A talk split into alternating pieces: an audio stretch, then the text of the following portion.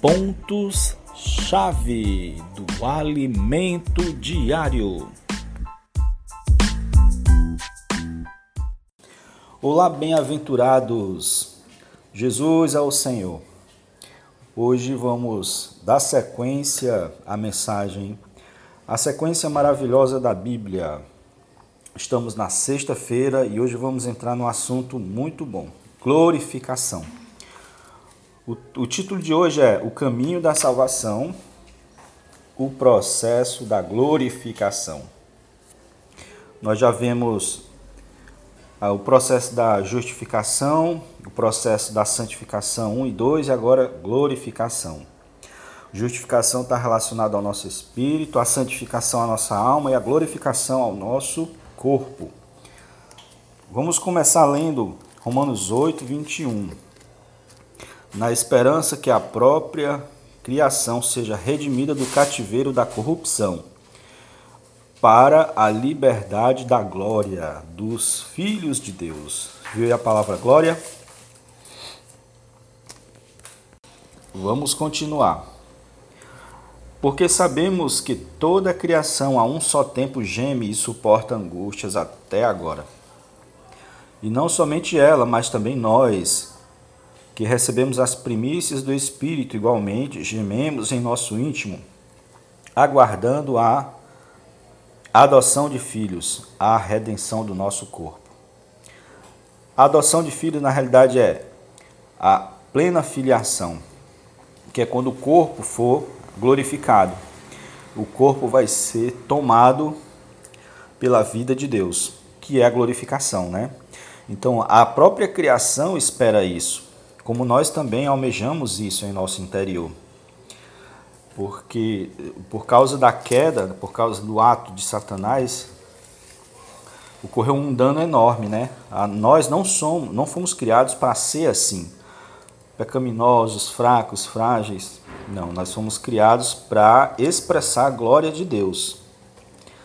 E o Senhor ele não desistiu de nós, ele vai ele vai continuar o seu trabalho porque ele criou, nos criou para nos usar para estabelecer um reino.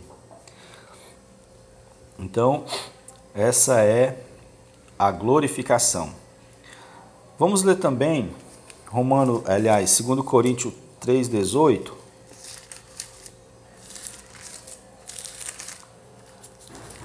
Fala também dessa glorificação.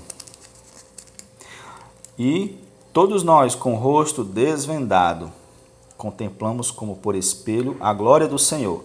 Somos transformados de glória em glória na sua própria imagem, como pelo Senhor o Espírito. Interessante que a glorificação do corpo ela vai ser exterior e é totalmente feita pelo Senhor. Não requer o nosso esforço. Mas essa glorificação ela já começa hoje no meu interior, na parte que a Bíblia chama de imagem, quando diz foi criado, o homem foi criado à imagem e semelhança. Semelhança é a parte exterior e a parte interior é chamada de imagem. Então hoje já está ocorrendo essa glorificação, mas na imagem, na nossa nosso interior. Interessante que uh, o, o que ocorreu no espírito foi que ele ganhou vida. Ele se tornou vida, inclusive. Então, o ato anterior sempre ajuda o ato seguinte no processo da salvação. Como é que a minha alma é santificada? Porque no meu espírito tem vida. Então eu tenho que colocar a minha alma virada para o espírito. E como ocorre a glorificação do corpo? Como eu disse, sempre o passo seguinte depende do passo anterior. A glorificação do corpo, embora ela seja somente exterior, né, ela vai acontecer é, por causa que a gente permitiu a glória interior, isto é, na alma. Não vai adiantar nós, no dia do julgamento, o Senhor é, transformar o nosso corpo se nós não permitirmos a alma ser transformada. Agora, como ocorre essa transformação? A chave é a mente. Vamos aqui em Romanos 8, do 1 ao 4. Agora, pois, já nenhuma condenação há para os que estão em Cristo Jesus. Condenação no original grego, pessoal, é incapacidade, viu? Esse versículo é muito, é muito usado, emprestado para falar sobre a condenação eterna, mas no original é incapacidade. Porque a lei do Espírito da vida em Cristo Jesus te livrou da lei do pecado e da morte. A lei do pecado e da morte nos deixava incapazes, e a gente falava exatamente o versículo 24 de Romanos 7. Desventurado homem que sou, quem me livrará do corpo desta morte? Que você, se você ler o versículo capítulo 7, você vai ver uma pessoa tentando vencer o pecado e nunca consegue. Mas a lei do espírito da vida agora pode conseguir. A lei do pecado é como se fosse a lei da gravidade. E a lei do espírito da vida é como se fosse a lei de Bernoulli, que é aquela lei que permite os aviões voarem o fluxo de é, os ventos batem na asa e quando chega uma determinada é, velocidade ele sozinho voa e vence a gravidade. Então, no nosso espírito já está implantado essa lei. Basta a gente fazer uma segunda coisa, que é exatamente o que está aqui no versículo 4, mas eu vou ler o 3. Porque o que for impossível à lei, no que estava enferma a carne, isso fez Deus enviando o seu próprio Filho em semelhança de carne pecaminosa, em no tocante ao pecado, e com efeito condenou Deus na carne o pecado, a fim de que o preceito da lei se cumprisse em nós, que não andamos segundo a carne, mas segundo o Espírito. Então, o Espírito já está ok, já está pronto, já tem essa lei, já tem toda a capacidade, mas basta nós andarmos nele e não na carne. Aí a chave é o versículo 5. Porque os que se inclinam para a carne cogitam das coisas da carne, mas os que se inclinam para o espírito, das coisas do espírito. Cogitar, amigos, é pensar, certo? Inclinar-se é dar atenção. Inclinar-se é flertar, né? É, a mulher de Ló, quando estava saindo de Sodoma, ela se inclinou-se para trás, porque ela tinha algum apego. Que nós devemos fazer é priorizar as coisas de Deus, dar mais atenção às coisas de Deus, inclinar-se para as coisas de Deus. O efeito disso é que nossa mente fica cheia das coisas de Deus, a gente pensa muito as coisas de Deus. Então, nesse momento, nós estamos no Espírito. Na carne é morte.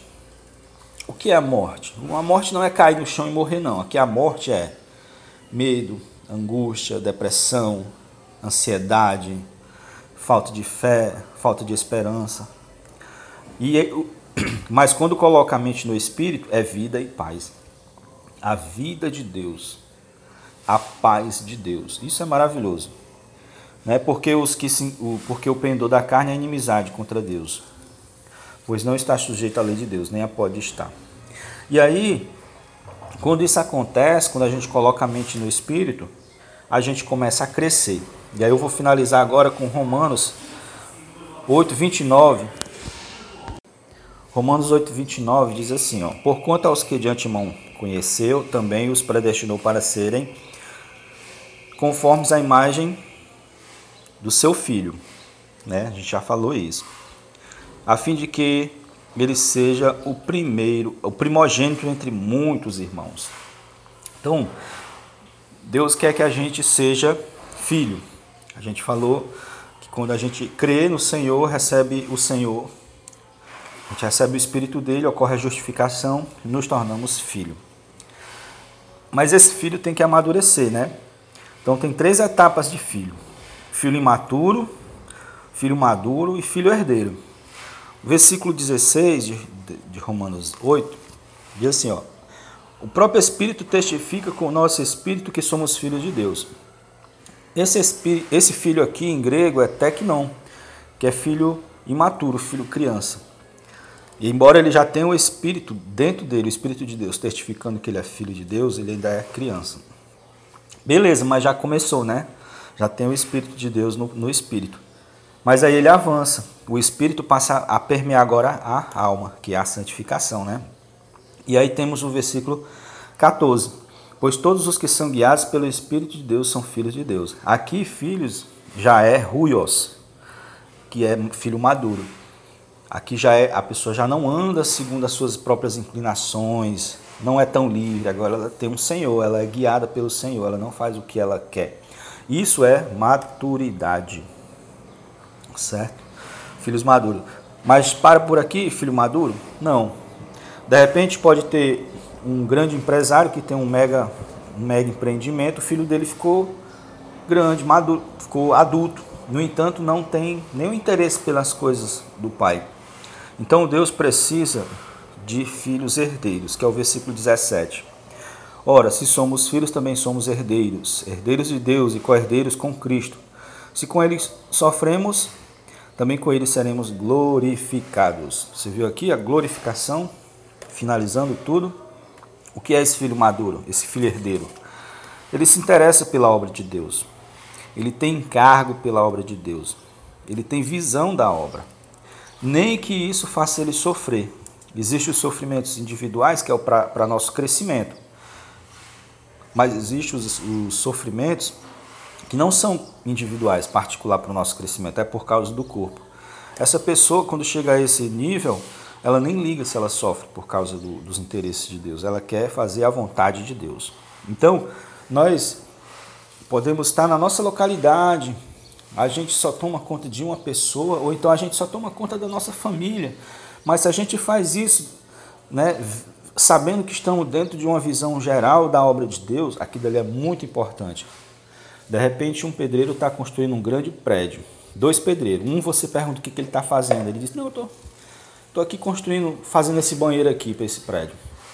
E o outro diz: Não, eu estou aqui construindo isso aqui porque aqui é um grande empreendimento que vai trazer muitos benefícios para a cidade, um aumento da um aquecimento na economia desse bairro, dessa cidade. Então, um tem visão e o outro não. Então, no, no exemplo que eu quero dar aqui, esse segundo é o que nós devemos nos tornar: filhos herdeiros.